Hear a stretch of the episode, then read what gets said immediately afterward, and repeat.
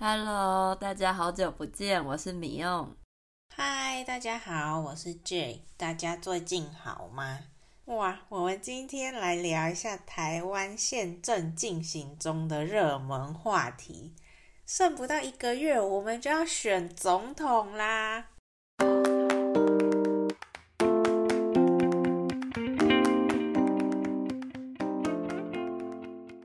离明年总统大选越来越近，现在打开电视都是选举相关的新闻，其实看到有点疲乏，害我最近有点脱节，都没再关心了。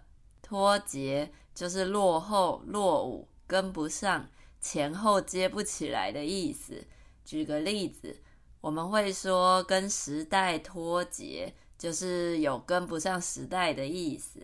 我是之前也没有太关心，不过这个月以来的新闻很精彩，每天都像连续剧一样。我后来就比较认真有在关心了。不过老实说，一月十三号就要投票了，我到现在还是没办法决定我到底想要投给谁，连要不要去投票都还在犹豫呢。米欧，你心中有个比较确定的选项了吗？啊，我心中一直没出现那个明确的选项。老实说，本来还在考虑，比起硬选出一个，还不如直接放弃，不要选了。真的，我也是这样的感觉，因为真的没有哪组候选人让我觉得他们特别好，一定要投的这种感觉。对啊。不过刚才恶补了一下近期的新闻跟候选人的政见之后，我觉得我还是再稍微研究一下，去行使一下我的投票权好了。政见就是对于政治的见解、意见。选举前都会举办候选人的政见发表会，让候选人们在电视上发表自己对未来政治发展的意见跟想法。透过这个政见发表会，也可以让选民更了解自己支持的候选人当选之后的政治发展走向。对对，他们会讲当选以后治理国家的目标有什么政策等等的。但很多时候政见都只是讲讲，不一定会实现，甚至有的时候都只是空头支票。空头支票就是指永远不能兑现，换成现金的支票，那也可以用来比喻永远无法实现的承诺跟约定。对，没错，这个我想大家都应该很明白了。政治人物他们讲的话就是听听就好，不过趁现在还可以发表自己的意见的时候，我们来好好的、更深入一点的讨论吧。至于为什么说趁现在呢？我记得有个规定是说，选举前的不知道多久就不可以公开讨论自己支持的政党或候选人之类的，比如说在脸书上转发文章那些的，也都算是公开场合哦，也是不可以的。我刚刚查了一下，发现只限投票日当天不可以公开讨论而已，在那之前其实都还是可以自由的发表自己的意见哦。毕竟台湾是个注重言论自由的国家嘛。哦，那我们就还是很安全的。虽然说我们的听众大部分也不会在台湾投票啦，但是还是确认一下比较安全，以免触法。免得避免违法，避免触犯法律，而且要特别小心。如果选举当天拍照的话，也要尽可能避免比耶跟 OK 的手势，因为很容易让人联想成数字的二跟三，怕会产生误会。对耶，那如果那天全身穿蓝色或是绿色，是白色的呢？我们的法律有没有管这么多啊？哈，应该不至于吧？衣服的颜色是个人的自由吧？如果连颜色都要管，那也太严格了。好啦，那我们讨论一下，这次呢有三组的总统候选人，刚刚说的蓝白绿各有推出一组，我自己目前是在白绿跟不去投票这三个选项中犹豫。这边也稍微跟大家简单的介绍一下，目前台湾的总统是绿的，绿的普遍上是被大家认为跟中国比较不亲近的一个政党。没错，那不在考虑范围内的蓝色就是属于亲中的政党，也就是跟中国比较友好、比较亲近的一个党派。啊，对呀、他们以前就是中国过来的嘛，所以我们现在天然独的一代真的是对他们难以有信任感呐、那天然独就是在说一九八零年代以后在台湾出生长大的这一代人，在整个大环境下，我们很自然的就直觉我们是台湾人。身份认同上就会觉得，对，我是台湾人，比较少还会自己觉得跟现在的中国有很大的关联。这种我们就会说是天然独，独立的独。天然独，我也是第一次听到，哎，学起来了。哎，竟然怎么会？好啦，那白色的呢？大家对他们的感觉就是他们立场都变来变去的。立场就是在说看事情的角度、态度，站在什么样的位置看某一件事情。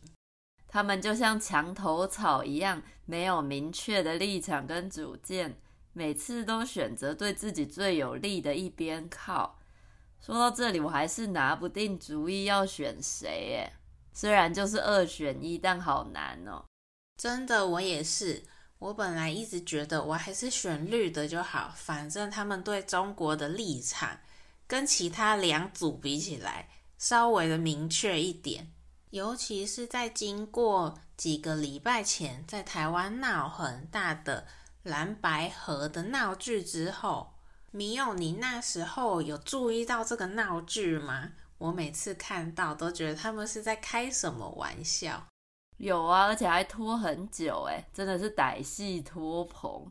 而且说实在的，怎么可能会有一方愿意退一步当副手啦？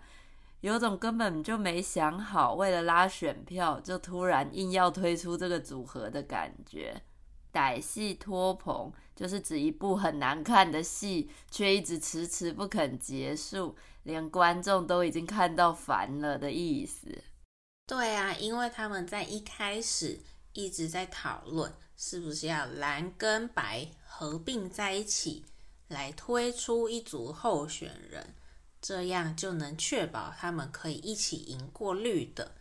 但是又没有讲好，就变成几个政商界的中老年男子在电视上演了一出不知道在干嘛的闹剧，到最后还是变成自己选自己的。各选各的了，但是白色政党后来出来独立参选，其实很多台湾年轻人是更高兴的，因为其实年轻人有很多非常喜欢白色的总统候选人，而且其实我觉得白色阵营比较擅长打动年轻人的心，可能政党里也比较多年轻人吧。所以比较清楚现在的年轻人喜欢什么，像他们就很常跟网红配合，甚至还开了 YouTube 频道，这样就可以更贴近年轻的选民，让大家更了解这个候选人。对啊，我前几天就是看了一支 YouTuber 跟他拍的影片。我原本投绿的立场马上就被动摇了。欸 我也有看到那支影片欸，但是还没点开来看。他那支影片才上传七天，就已经一百八十四万次观看了耶。虽然以前有很多人在说台湾的年轻一代对政治总是无感、漠不关心。但从这里也可以看出，其实台湾的年轻人还是有在关注政治议题的。当然，但是其实我也不是只是因为看了一个影片立场就动摇啦。我这阵子也有认真看一下 D 卡上面大家在讨论什么。D 卡是台湾年轻人常常使用的网络论坛，大家会在上面讨论各式各样的话题。所以，其实我看到印象最深的一句话是有人说，八年前是年轻人下架了国民党，这次一样，年轻人要来下架民进党。下架的意思就是把什么什么东西从架子上拿下来，比如说 Seven Eleven 把茶叶蛋下架了，意思是他们不卖茶叶蛋了。啊，不可以把茶叶蛋下架啦！这当然不可能发生，好吧？像有的时候 YouTube 影片中如果出现一些过于敏感或是有问题的内容。